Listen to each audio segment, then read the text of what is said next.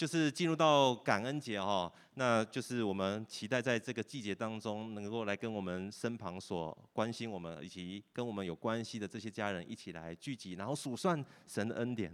你知道有一说是这样说的哈，就是来到这个就是感恩季节的时候呢，呃，这个伙计们在十月份心情都不太好，因为他们十一月份的啊日子不太好过哈。但是你知道吗？在感恩节的时候，不管伙计怎么样了哈，我们最重要是我们跟我们的家人跟我们所爱的人，我们在这一整年，我们可以数算多少恩典，有多少的恩典在我们的日常生活当中，伴随着我们的日子一步一步的往前走。而这些恩典跟祝福跟帮助跟别人对我们的给予，有时候甚至是我们忽略掉，我们没有去计计算到的。但是在十一月份感恩节到来的时候，我们花一点时间去整理。坦白说，如果你问我的话，我也会跟你讲说，有太多太多的恩典，我没有办法计数了。譬如说，最简单的是。有人在内室里为我的祷告，你知道我个人多么需要有人为我祷告。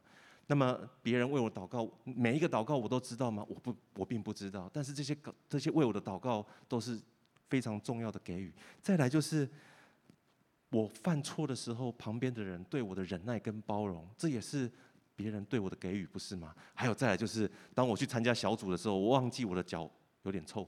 所以小组员呢，一直忍耐到底，然后在周间的这个期间呢，在下一次小组聚会之前，小组长赶快送我一双这个 Snug 的这个防脚臭的袜子，以至于下次小组的时候大家比较舒服一点。这些都是别人对我们的给予，透过别人对我的给予，以及我给给予别人，那我想我们彼此之间都产生极大的互相的影响。所以今天我们要谈谈。给予的力量。首先呢，我想我们一起来先读一段经文，好吗？在路加福音第六章三十八节，我们一起来念，请你们要给人，就必有给你们的，并且用十足的升斗，连摇带按，上尖下流的倒在你们怀里，因为你们用什么量器量给人，也必用什么量器量给你们。你知道，呃，在我今天来到这个呃，就是。呃，青年场的时候，我预备了一个小小的东西，要跟大家做一点互动。你知道，在手中这两张纸，大家觉得有什么不一样吗？这两张纸看起来应该是差不多大小哈。如果这样子叠在一起的话，大家觉得应该是非常相似的哈。但是这两个的两张纸的用途一样吗？一样都是纸，但是用途是不一样的。我们都知道这一张纸是面额一百块的新台币。那无论呢，我把这张纸呢怎么揉，我如果把它揉成像一个。这样子的一个纸球的话，我把它再次打开的时候，它仍然是怎样？仍然是一百块，对不对？拿它去买东西依然是有用的。所以今天我要把这张一百块送给下在场的某个家人。哎，我看了一下，哎，就送给你好了。请请收下。请问一下，你收下的时候，你有什么样的感觉？好吃惊哦！怎么来主日还可以领一百块钱？还是怎么给太少了？应该给另外一张一千块多一个零的，可能会更好一点。你知道，就是今天如果我给他的是这张纸的话，他会说，你在开我什么玩笑？你在耍我吗？但是如果我今天给他的是一张一百，哎，那张是一百块真的要给你的哈，你不用等一下还我。哎，鼓励在线上所有的家人哈，每一次主日一定要来现场，来现场要坐一二排，才会有惊喜小礼物哈。你知道这两张纸？一张是一百块，跟一张白纸，它两个价值是不一样的。当我们今天要谈谈给予的时候，我们要给予别人的时候，并不是把我们自己不要东西给别人，而是要把有价值的东西来给予别人。当我们真的把有价值的东西给予那些有需要的人，就会带给这个人极大的帮助。当然，你会说金钱可能不是世界上唯一有力量的代表物，确实，但是确实它也带有。带有一些影响力，不是吗？所以有人说，我们华人说，有钱能使全权推磨，不是吗？代表他是有力量的。但是，但是又另外有一说，就是钱乃是什么？身外之物。所以钱是有用的，但是不都有用。有时候我们给予别人一个帮助，给他一个肯定的言语，给他一个拥抱，然后陪伴他走过一段人生比较挑战的时光。其实都是在给予对方非常有价值的东西，不是吗？如果今天，今天大家今天来到教会聚会，在下午我们差不多就是这个时间哦。下午三四点，你出门要来到教会的路上，你遇到有一个人跟你乞讨，请问你在那个处境当中，你会给予他什么呢？我想这边有个故事要跟大家分享，在使徒行传第三章一到三节是这样，在出生祷告的时候，彼得跟约翰他们去圣殿，那有一个人呢，生来是瘸腿的，天天被人抬来圣殿这个地方，放在圣殿的一个门口，那门名叫美门，要求进殿的人周济，周济就是他要别人对他施舍，也就是代表他在做乞讨的动作，你可以想象吗？当你今天来到教会的路上，有人向你乞讨的时候，那你会有什么样的反应呢？你知道彼得这个遇到这个乞讨的人，他们的反应很特别哦。这大概是这个乞讨的这个瘸子他乞讨过程日常生活当中最特别的，因为这彼得跟约翰说：“你看着我。”然后这个瘸子当然就圣经就描述都去看着他，那想说看着他是不是可以给更多？结果下一句话更绝了，彼得怎么说？彼得说：“金和银我都没有，我没有半毛钱。”如果你是瘸子的话，你说你没钱，还叫我看你干什么？没钱就不要啰嗦了，不是吗？但是彼得怎么说？彼得跟约翰说：“我把我所有的都都给你，我奉拿撒勒耶稣的名叫你起来行走。”圣经没有记载这个瘸子他有没有像大家一样都委身在近期教会的主日，没有。他有没有参加这个培育课也不知道。然后他有没有受洗也不知道。他认不认识耶稣？我认为他不太认识耶稣。所以呢？他要的是什么？他要的不是彼得跟约翰为他的祷告、为他的医治哦，不是哦。他要的是日常一样，可以请你给我一点钱吗？但彼得说：“钱我没有，食物我也没有，我啥都没有。我把我所有都给你，那你都说你没有，你还有什么呢？”原来彼得跟约翰身上有耶稣的同在。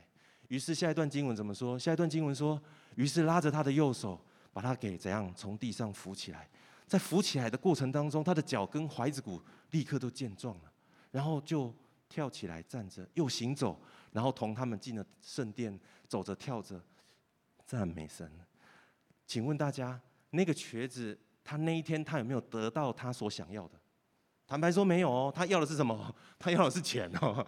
好，请记得他要的是钱哈，他要的是食物，要的是别人对他的周济。但是他那天得到的东西有没有超出他的想象？完全超出他的想象，他竟然得着全然的医治，这根本就是梦幻礼物，不是吗？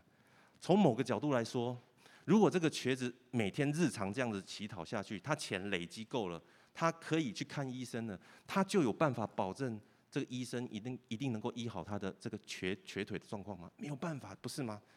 但是当他遇见彼得、遇见耶稣的时候，彼得、耶稣给他的东西。改变他，改变了他的人生，让他完全脱离乞讨人生。这个力量大不大？非常大。所以跟旁边说，给予的力量非常大。我认为在这个关键过程当中，这个瘸子瘸子为什么可以得医治？有两个重点。第一个重点就是彼得跟约翰，他全然相信他全所有最宝贵的是什么？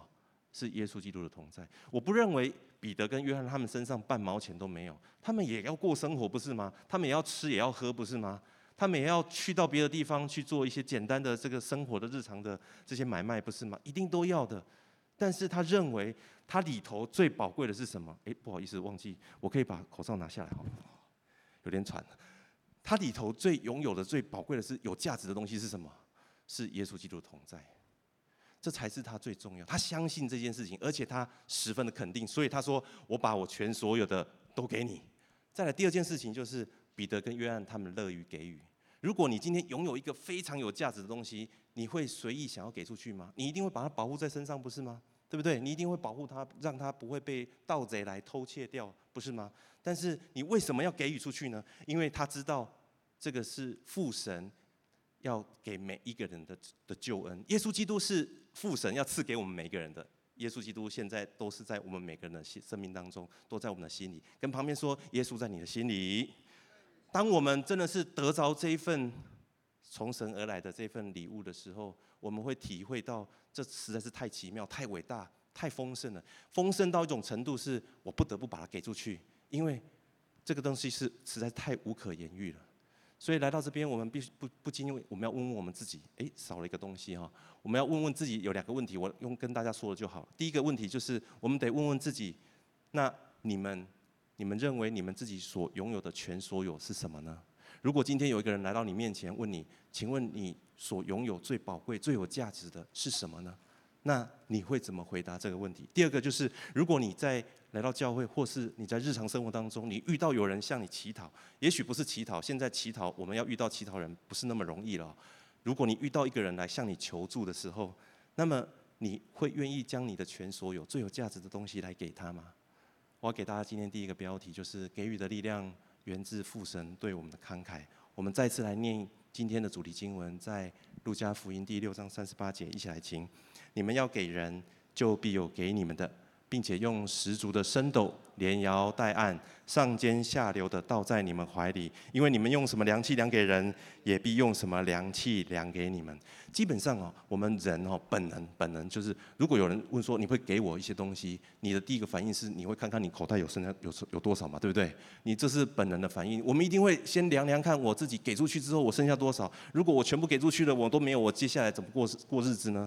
所以，我们从有限的资源当中要拨一些给别人，当然会有挑战啊，因为我们本来就是有限，所以给。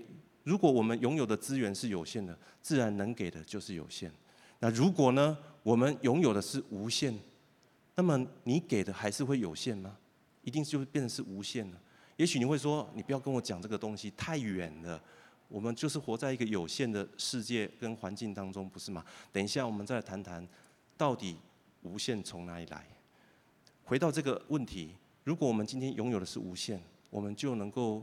无限的给予，如果我们拥有的是有限，我们自然给的就是有限。所以关键点在哪里？能否给予？要给多少？其实关键在我们的源头是从哪里来。我这个礼拜二，呃，刚好要载孩子，我家的老二是国小五年级，然后在车上的时候，突然间他就有感而发说。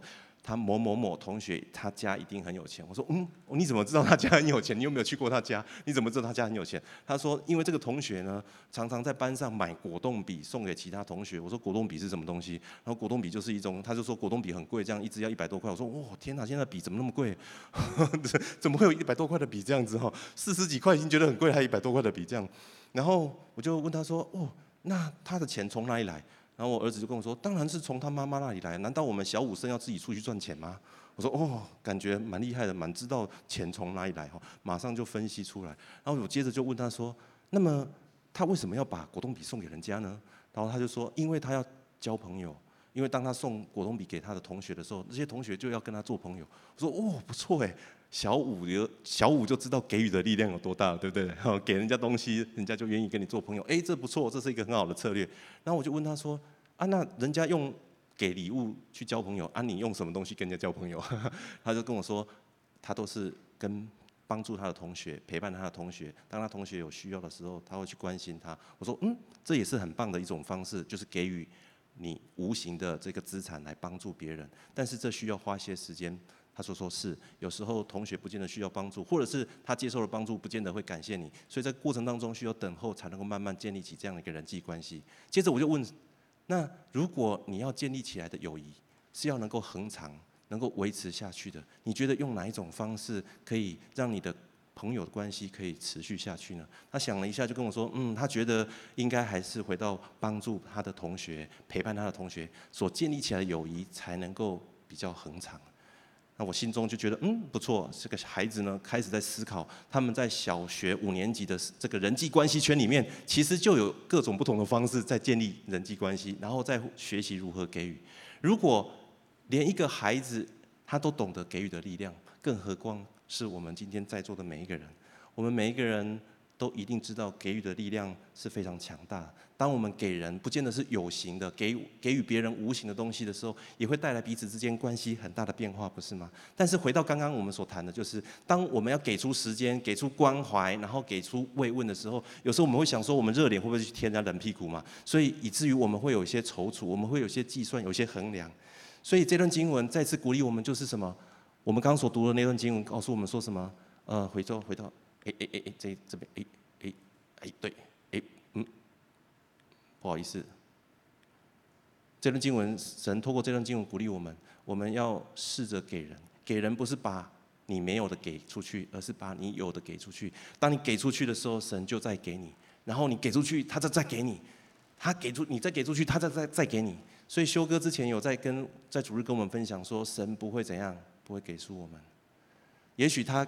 你给出去的是钱，但是神给你的不见得是金钱，因为他给你的可能还有是有什么？可能是健康，可能是很好的人际关系，可能是从神而来的平安，可能是从神而来的盼望。这些东西你没有办法用钱去衡量，不是吗？所以我们会发现，当我们开始拥抱这一句经文，开始相信，然后开始去行出来的时候，我们就会真实经历到给予的力量有多大。所以。你会发现在你身旁的这些人，他原本不是基督徒，当他进入到教会一段时间之后，你会发现他开始慢慢渐渐认识神之后，他开始渐渐面面，呃，渐渐开始变得越来越慷慨，因为他知道他背后有一位慷慨的靠山。其实我过去是一个蛮小气的人哈，我在呃预备信息的时候想起，哎，我小小时候呃学生时期还蛮小气的哈，在呃。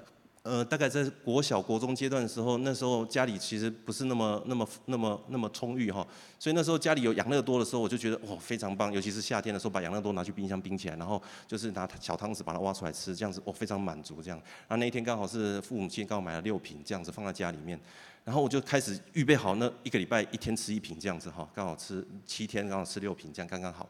结果那个暑假期间刚好我的表弟要来我们家，我表弟只要来，他非常的调皮，他一定会把我们家里面的玩具弄坏。再来他就是会乱翻我们家的冰箱，乱吃我们家的东西。所以他一来的时候我就很紧张。果果不其然，他来的时候就翻了我们家冰箱，然后翻到了那个养乐多。然后我一发现之后，马上就取钱跟他讲说：“，我们这次买的不够多，请你可不可以呃下次来的时候我们预备多一点的时候，我把剩这一次你想喝的顺便给你，然后再加码给你这样子。”好像谈妥了，结果一转身，他已经跑到我妈妈身旁，跟我妈妈说：“阿姨，你们家有冰箱有养乐多，我可不可以喝一瓶这样子？”当然，我就只能远远站着他，看着他奸诈的奸诈的表情，然后取得他所想要的东西。结果最后他回家的时候，我妈妈甚至问他说：“啊，你今天有没有喝够啊？啊，喝不够的话，我们家里面全部都给你这样子哦。”然后我就更落寞了，你知道吗？我瞬间空掉了，我原本一个礼拜预备好的东西，全部都送给了我表弟。坦白说，我是一个非常小气的人，因为我知道我拥有的不多，所以我想办法抓住我可以拥有的。一直到我工作之后，那在工作隔一年，我们要缴税。那报税的时候，我突然间发现一些事实，那时候我才真实的醒悟过来，就是报税的时候我漏交了漏漏报了一笔，就是公司给我的奖金。那那个奖金的呃这个税算起来大概是两百多块，那我没有缴到那一笔，结果国税局就发了催缴单给我。我收到催缴单的时候，我说：“哇塞，天哪，连两百多块都不会施舍给我，难道这个两百多块他也要要回去吗？怎么那么小气的政府啊？”就在那个当下，圣灵好像仿佛对我说：“我从来都没有向你催缴过。”我才醒悟过来说：“哇，天哪，神给我那么多，我从来没有去想说我要给神多少。”我就是按着我自己的想法在过我的日子，我才明白原来我对神这么样的小气，我对于要给予人是这么的不大方。所以从那一天开始，我做了一个选择，就是我的薪资如果乘以十分之一，百位数一定是自动进位，无条件进位，变成是千位数。这样子，我在每一个月的十一奉献到年底的时候，我至少可以确保一件事情。我十一奉献一定都有充足的送入神的这个仓仓房里头。再者，在给予这些身旁的这些好朋友帮助的时候，那我不再像过去一样。过去如果我的朋友要跟我借钱的时候，我总是非常的为难。那从那从那一刻开始之后呢，我的做法就改变了。我就衡量一下，若我真的能够给予他多少，我就按着我所能的直接给予他，就不再跟他做有借贷的关系了。而这样子往前走。时间过了三年之后，神他在这个日日常生活当中不断的加增给我。在三年之后，我翻开我的薪水，再重新重新再次报报税的时候，我发现神大大的祝福我的薪资。我三年前结婚的时候，我的祷告是：主啊，如果未来你要赐给我孩子的话，我的薪资可不可以是我跟我太太两个人总和，以至于我的太太可以好好的来照顾我们家的孩子。我没有每一天很持续恒长的祷告，但是我心中曾经对神发出这样一个呼求，神他听见了，他回应我。三年之后，神他让我看见他是一个信实的神，他供应我我所需要的。不单如此，当我们家从高雄搬迁到新竹，搬迁到台中，在这过程当中，无论是我们到哪个城市买屋卖屋，神都祝福我们，甚至多粮给我们。我觉得在这个过程当中，不单是这些比较大笔的，甚至在日常里头有许多数不尽的恩典，都与我们随行。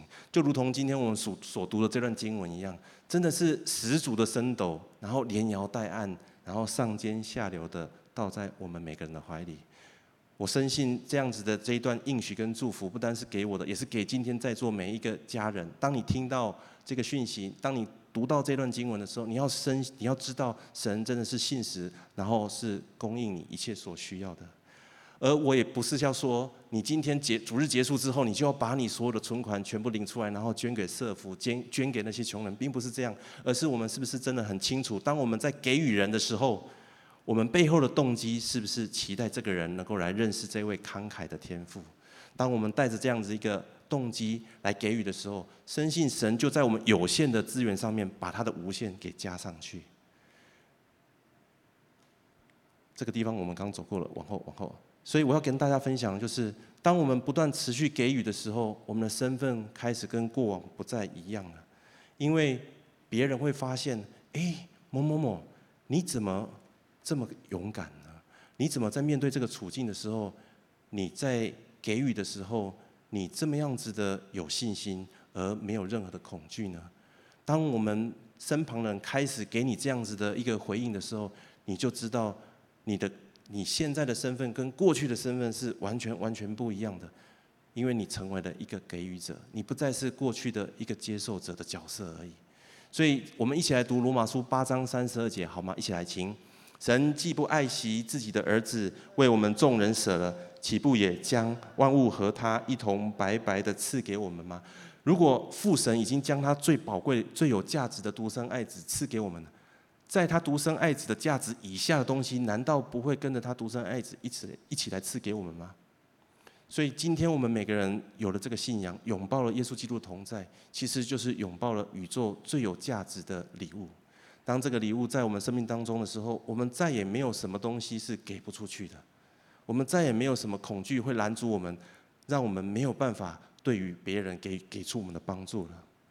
因为对于一个拥有强大靠山、有富爸爸的人来说，他的思考方式，然后他的反应、他的判断，跟一般人是不一样的。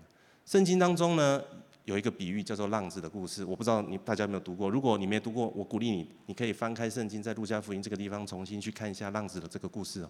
我今天简单扼要的来讲这个浪子的故事。在这个浪子的故事里头，是一个人有两个儿子，然后这个大儿子跟小儿子呢，个性很不一样。小儿子呢就跟爸爸说：“爸，把。”原本你的要给我的遗产，现在给我，所以他就拿了爸爸给他的遗产，要给他的这个呃，就是分给他的产业就离开了，然后去到远处就花光了。果然就是怎怎样，下场就是非常的凄惨落魄，走投无路。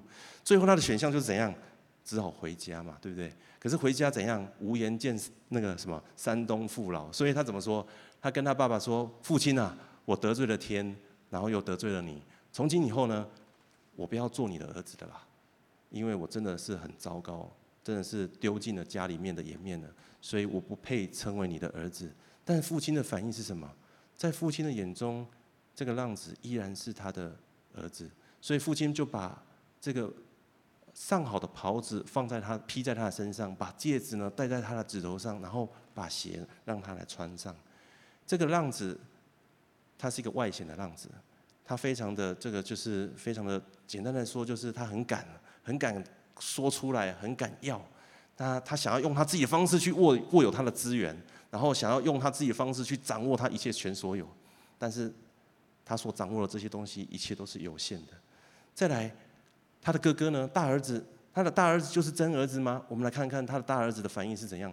他的大儿子看到他爸爸，呃，他的爸爸接待了他的这个小儿子回到家里面，他就开始埋怨了。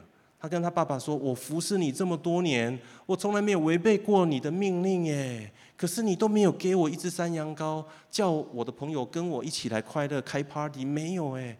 而这个小儿子，我的弟弟，你的儿子，他不是说我的弟弟啊，他说你的儿子哦，这个非常态度非常的强烈。你的儿子把和娼妓把你的产业都吞尽了，而他一回来，你还为他开 party。结果这个父亲怎么对他说？父亲跟他说。”儿子啊，你常与我同在，我一切全所有都是你的。他是一个隐藏的浪子，他里头其实有许多自己的想法。虽然他住在爸爸的家里面，他也拥有爸爸的一切，但是他里面许多的自我的想法跟限制，让他没有办法真实的活出他是儿子的身份，不是吗？而在这段这两段经文里头，给我们最大的提醒就是，当我们是神儿女的时候，神是我们的父神的时候，我们与父神同在的时候，父神一切都是我们的。坦白说，这两个孩子。大儿子跟小儿子，他本质上都是这个父亲的儿子，但是他们并不清楚知道自己的身份，所以一个是用自己的方式去抓取资源，一种是用行为表现去赢得父亲的认同。这两个人都是儿子，但是都不是真儿子。而圣经告诉我们说，当我们如今拥抱了神给我们儿子的身份的时候，我们不要只是理性上的知道，而是要真的在生活当中可以来活出来。这时候你会问：那我到底要怎么样来得着这个神儿子的身份呢？其实非常简单，就是借着耶稣基督，我们就可以得着父神儿子的身份。我们一起来读在以弗所书第一章四到五节，好吗？一起来听。就如神从创立世界以前，在基督里拣选了我们，使我们在他面前成为圣洁，无有瑕疵；又因爱我们，就按着自己的意志所喜悦的，预定我们借着耶稣基督得儿子的名分。神看我们每一个人，绝对不是看像蝼蚁、像蚂蚁一样哈，看着这些蚂蚁在那边忙忙碌碌，然后这个庸庸碌庸，就是就是来来去去，然后走完这个必然的这个人生旅程哦，不是这样子的。圣经告诉我们说，是世界还没创造以前，他就已经看到我们了，你知道吗？在这个世界，连这个所有的什么什么各种的牛顿第一、第二、第三运动定律都还没被发现之前，神已经拣选了我们。他在永恒当中，他看见了我们，然后他不单是看见我们，他说我们要在他面前成为圣洁，然后是毫无瑕疵的。怎么怎么说呢？其实我们每个人自己夜深人静、自己安静下来的时候，我们自己看我们自己的内里，你里头一定有一些黑暗面，不是吗？你里头一定有些不为人知的，也许你没有跟任何人讲，但是你自己知道，那些东西是你得罪神，是那些东西是不好的，但是这些不好东西常常会成为你自我控诉的来源。但是神告诉我们说，他要把这些东西都挪掉，让我们没有瑕疵，以至于你里头的东西不会来成为你的控诉，跟成为你的捆锁。所以你在神面前就可以成为圣洁。再者还没有结束哦，他说神的一接耶稣基督的爱会在我们身上披在我们身上，以至于可以按着神原本的旨意，使我们得着儿子的名分。所以，我们每个人都是神的儿子，每个人都是神的儿女，好不好？你跟旁边说，你是神的儿子，你是神的儿女，好吗？有很很勇敢的，可以有信心的宣告，好吗？不要客气哈，再次跟他说，你是神的儿子，你是神的儿女儿，好吗？是的。而从神而来这份给予的力量，就是他独生爱子，既然给了我们。那也在我们生命当中发生极大的变化，以至于我们也可以开始来给予。我们的状态从认识了神开始，就有了极大的改变。第一个改变就是刚刚所读的，就是我们在基督里，我们知道是被拣选的，然后我们成为圣洁、毫无瑕疵的。再来第二个就是我们有了一个新的身份。如果有一个天国身份证一拿出来的话，上面打印着就是天国的儿女。所以，我们有了这个新的身份之后，我们跟过往就不再是一样。第三个，拥有这个身份之后，不是只是停在这里，我们还知道接下来我们要往哪里去。不是只是有一个身份证而已哦，而是你拿了这个身份之后，你可以在这个国度跟这个国家里面，你可以做什么事情，不是吗？所以在经文当中，神告诉我们说，我们要来跟随耶稣的脚踪。在哥林多前书一章十一章第一节这么这么说：你们应该效法我。就保罗说的哈，你们应该效法我，像我效法耶稣基督一样。再来，我们跟着耶稣，我们去到那个地方，我们要做什么呢？神告诉我们说，我们要做耶稣所做，而且要做比他更大的事情。这个是在约翰福音第十四章所记载的。所以，耶稣曾经所做的，我们也要做，而且做还要比他更大的。在我呃信主的过程当中，其实是非常呃就是自然而然发生的哦。我国中考高中之后，那我那时候就想要有拥有一群真正的朋友，因为在国中阶段呢，我们都是升学，那升学班，那压力比较大一点，所以跟朋友之间的这个往来其实没有那么的深。所以到高中的时候，我很期待能够拥有一群就是知心的真朋友。所以那个时候刚好我们家附近有一间教会，它的标语就是“耶稣是你最好的朋友”。那我就因此就这样走进教会了。那一进去之后，那个时候国高中生呢，刚好有一群叫做青少年团契。我一进去的时候，接受他们的欢迎，那氛围也很棒，我就留下来了。那在高一的复活节的时候，我就受洗成为基督徒哦。那受洗成为基督徒之后，其实我还不是非常清楚知道我的身份有了什么样的转变。所以在有一次上英文课的时候，在高一的时候上英文课的时候，那时候我们英文老师刚好是基督徒，我也不知道，我是后来才知道。他突然间有一天呢，就突然间就问说：“哎，那个你们班上是不是有人是基督徒这样子哈？”然后我就想说，哎，这个英文老师今天怎么突然间问这个问题哦？因为那时候的基督徒在全台湾不到百分之一哦，算是少数民族这样子哈。然后在高中阶段呢，就是我们班又是男生班，所以各行。各式各样的各路人马都有哈，有些人是球类运动的高手，有些人是这个参加社团的高手，那有些人呢，这个就是呃从那个时候已经开始在经商，在我们班上开始做直销哈。那有些人是超会打架跟那个打麻将的哈，哦，各路人马都有。我到底要怎么样跟他们做这个朋友关系？其实我自己也搞不太清楚哈。结果老师一问说，哎，你们班上有没有人是基督徒啊？啊，问了第一次没人回答，再问第二次，然后第二次的时候就说蔡明瑞，我听说你好像是基督徒哈。我说。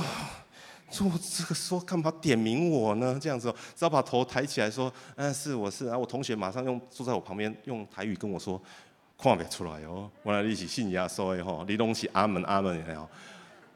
对我来说，那个经验其实挺糗的哈。但是我再次回想起来，我知道，当我进入教会，我受洗了，那也上了这个慕道友班，但是其实我并不是很知道我怎么样把我神儿子的身份给活出来。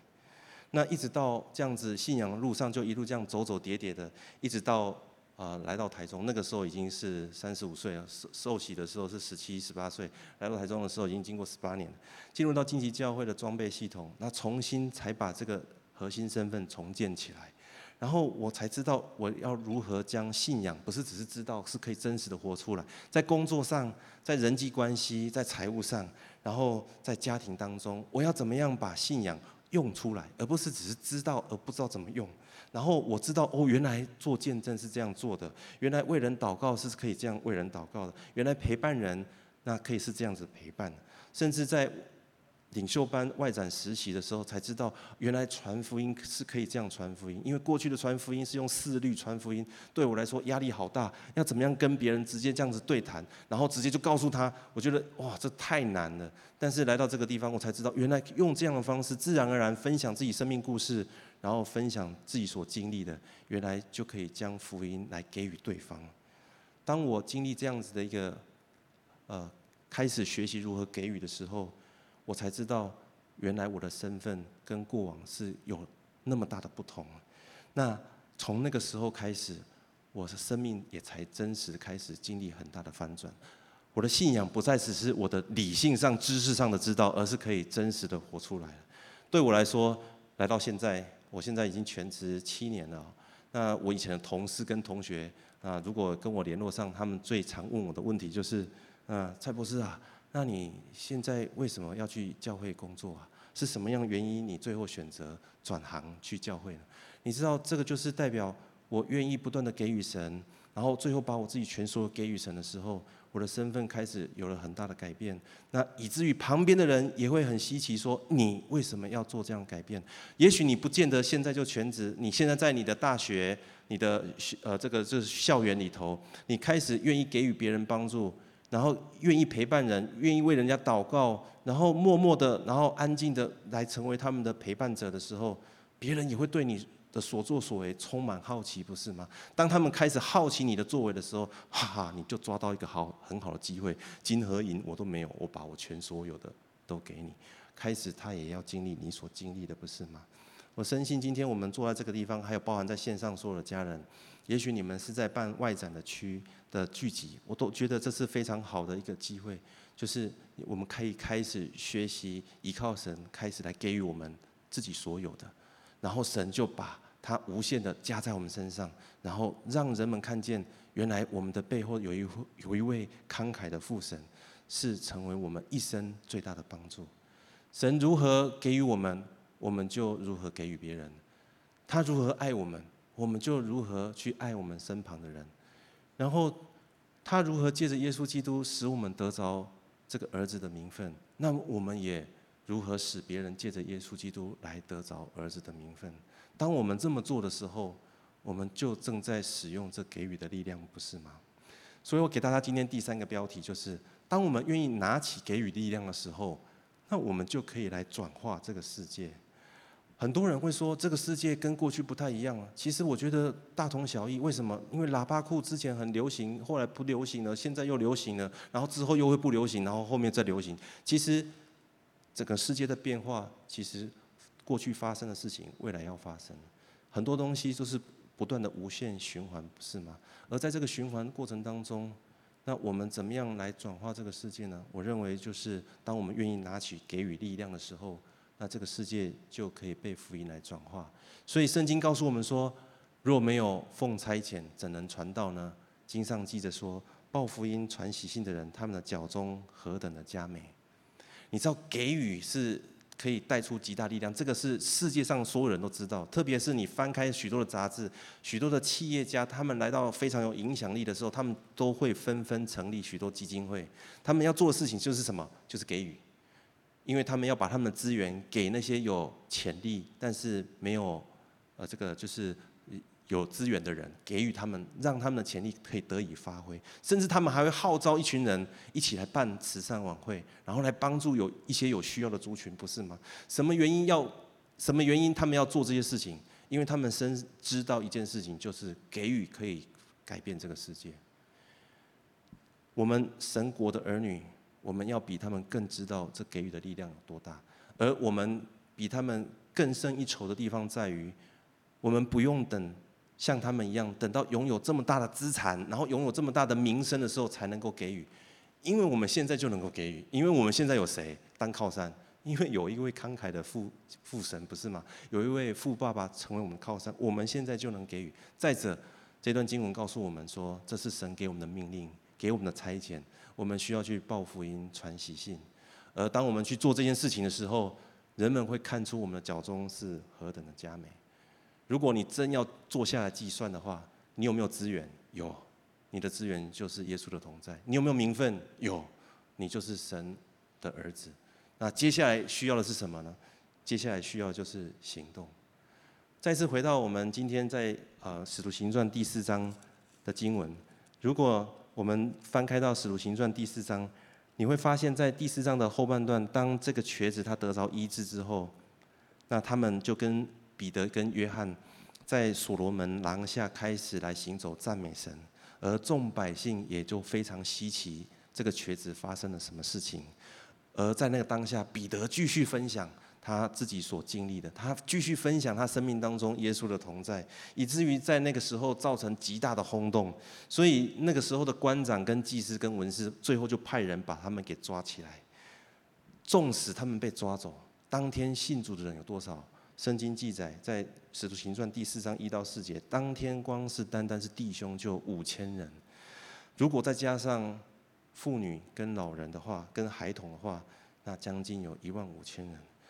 他做的事情跟耶稣在这个就是山坡，就是用五饼二鱼来喂饱许多人，有没有是相同的呢？是完全相同的，不是吗？而当耶稣的门徒开始拿起这给予力量的时候，整个犹太的社群就被大大的震动，整个耶路撒冷发生了极大的改变。如果你继续往后读，你读到第五章的时候，更夸张的是，甚至有许多人把那些病人抬到街头、街上，放在床上，放在褥子上，指望彼得走过去的时候，那个影子如果扫到他们的时候，他们的病就可以得医治了。所以在那个时候，耶路撒冷四围的城邑，许多人就全部都。涌向了这些，涌向了教会，涌向门徒跟使徒，这个转变大大的在耶路撒冷这个城市来发动。那你继续往后读，你读到第十章的时候，你会发现这个影响力不单只是停留在耶路撒冷，还继续往外扩哦。神特别引导彼得去与与这个罗马的军官哥尼流来彼此互相认识碰面。为什么说特别呢？因为在当时候犹太人跟外邦人他们彼此不不不太互相往来的哦，他们做很多的交易，但是他们彼此不不互相亲近。但是在第十章这边说，神借由意象让彼得与这个。外邦人见面，而不单是见面，他可以，他甚至把这个福音来跟这个外邦人分享，以至于在分享天国福音的时候，圣灵充满他们。外邦人还没受洗哦，就开始怎样说起方言来了。与彼得同行的这些的伙伴、同工们看到这件事情，他们也觉得非常稀奇，以至于他们最后就为他们施洗。而这一次的服事，开启了整个福音在外邦人的一个发展。最后，如果你继续往后读，你会发现福音开始从耶路撒冷传到安提亚，安提亚到小亚细亚，小亚细亚传遍整个欧洲。而在那个时候，所有的人开始被称为是基督徒。今天我们每一个人，我们坐在这个地方，你是因着耶稣基督而来到教会。也许你的朋友给你帮助，你来到教会，但是我相信你今天会来到我们当中，因为你知道你需要有位真神，你需要你知道你需要有耶稣。当你愿意相信耶稣的时候，你就是称为是基督徒。跟你旁边人再次说你是基督徒，勇敢的说好吗？基督徒是神给我们的一个记号，是一个身份，也是一个能力同在、力量同在的一个记号。当我们称为是基督徒的时候，我们彼此称为是基督徒的时候，那给予的力量就在我们身上来发动。而这个力量，当我们给出去的时候，会造成轰动，甚至会有一些人。会跟我们有些的张力，但是神告诉我们说，没有人能够抵挡神他要做的工作。所以在罗马书再往后走，诶，罗马书不见了，不好意思，这边漏掉了罗马书。罗马书八章三十一节，我念给大家听。既是这样，还有什么说的呢？神若帮助我们，谁能够抵挡我们呢？神告诉我们说，没有人能够抵挡我们，因为他早已把这个力量给了我们。而当我们这么做的时候，我们会渐渐发现，我们开始进入到神给我们的吩咐里头。神吩咐我们说：“圣灵降临在我们身上，我们就得到能力，并要在耶路撒冷、犹太全地跟撒玛利亚直到地极做我的见证。”这个是在使徒行传第一章开题，呃，开开章明义就直接跟我们说的非常清楚。那个影响力、那个给予的力量带来的这个冲击跟改变。不会只有在我们的城市，不会只有在我们的关系圈，不会只有在我们的国家，是在整个世界。我相信神的话语是信实的，那需要我们凭着信心去拥抱。当我们在座的每一位家人。你来到每个礼拜来到教会，你不是漫无目的的来到这个地方聚会，你也不是只是因着哦，因为有谁要去，所以我跟着要去，绝对不是这样。我深信在你的心中，你有一个悸动跟感动，被吸引的就是你想要来更认识神，你想要更知道神放在你里头的有什么，以至于你可以把你所有的来给予出去。最后，我要跟大家分享一个故事，就是有两个小男孩。他们有一天要回家的路上，他们在田间就看见了一个旧的外套跟一双旧的鞋子。那这个小的男孩呢，他就临时起意，他就想说：“哎，我们来呃作弄一下，我们就把这个呃外套跟鞋子给他藏起来，看看在田中呃田里面工作的这个主人回来找不到的时候，他会有什么样子的一个表情跟反应。”结果那个较大的男孩就说：“那如果要这么做，我们不如换个方式。”我们把我们身上的一点钱放在他的鞋子里头，那一样是看看他回来他惊讶的表情，那有什么样的不同？这个小男孩听了这个建议之后，就觉得嗯，这个好像也不错，就试试，就试，就一起做这个尝试。他们就把钱放在他们他的两只鞋子里头。当这个主人回来的时候，一只脚滑进鞋子里头的时候，发现里面有一些东西，把它倒出来，发现竟然是钱，他非常的惊讶，他说。怎么会有钱在我的鞋子里？他举头向四处观看，有没有人做这件事情？结果一看没有人，于是他在把另外一只脚放到另外一只鞋子的时候，他又发现里面有东西，再倒出来，里面又有一些钱。他这个时候他非常非常的情绪非常的激动，因为他这段时间并不好过，他的妻子生病了，他的孩子可能没有充足的食物可以来供养，而这一笔钱也许不能马上来喂饱他们全家，但是他的苦情好像上天听见了，当他的呼夜夜深里面的呼求的时候，好像有人回应，他觉得有上天派了天使将这个印记跟这个盼望带给了他，于是，在那个地方他做出一个非常深切的感谢。当这个男人走的时候，这个两个男孩出来的时候，那个这个呃较大的男孩就跟他说：“有没有很不一样呢？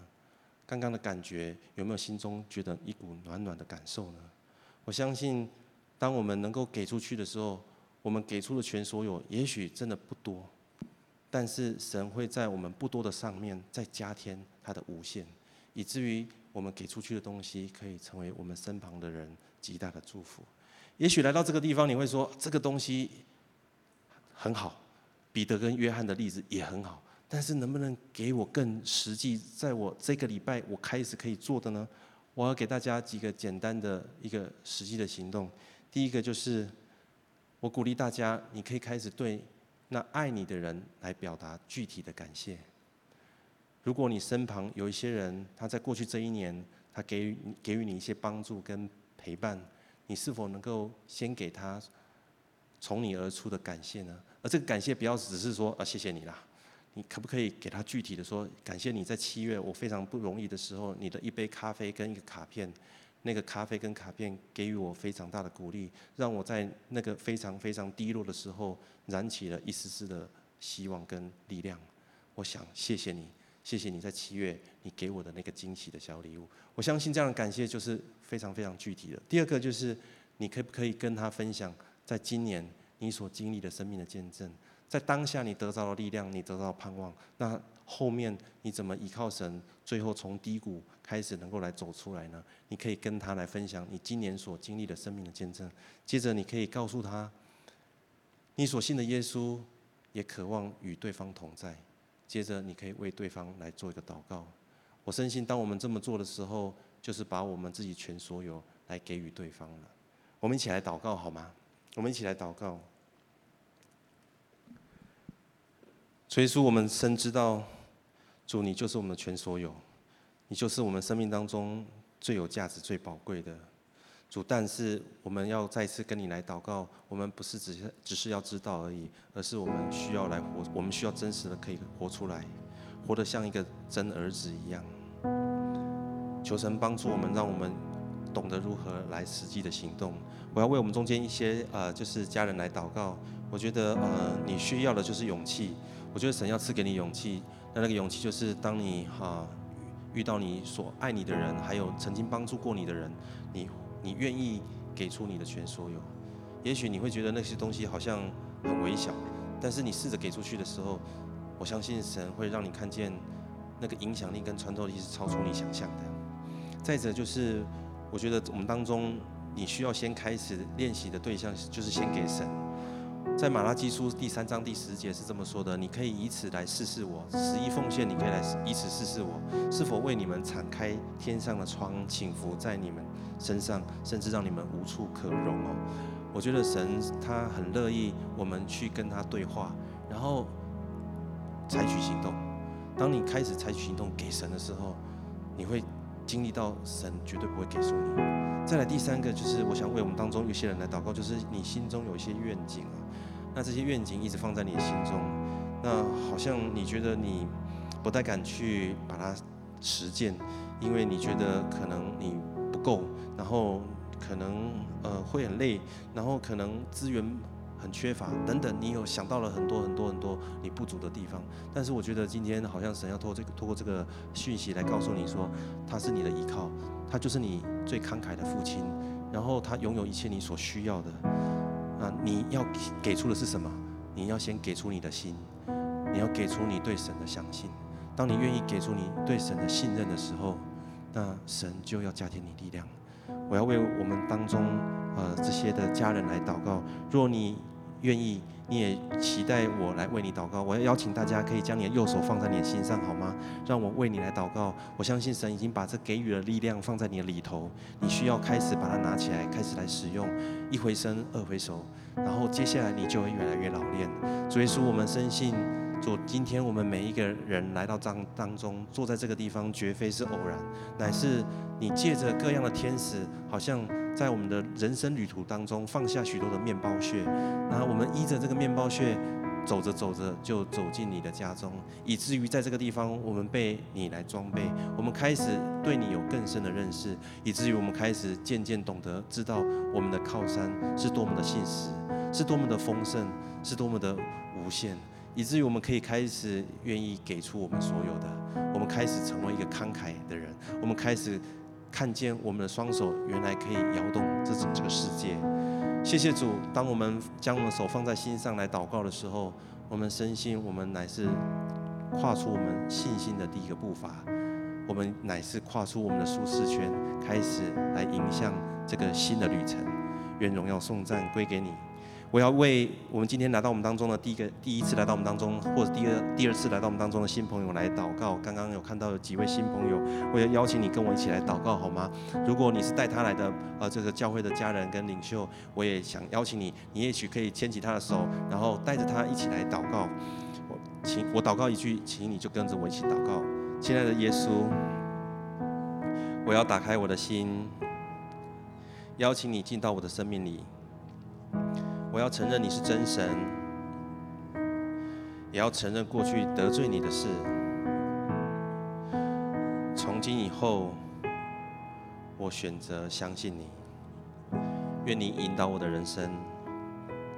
祷告奉靠耶稣基督的名，阿门。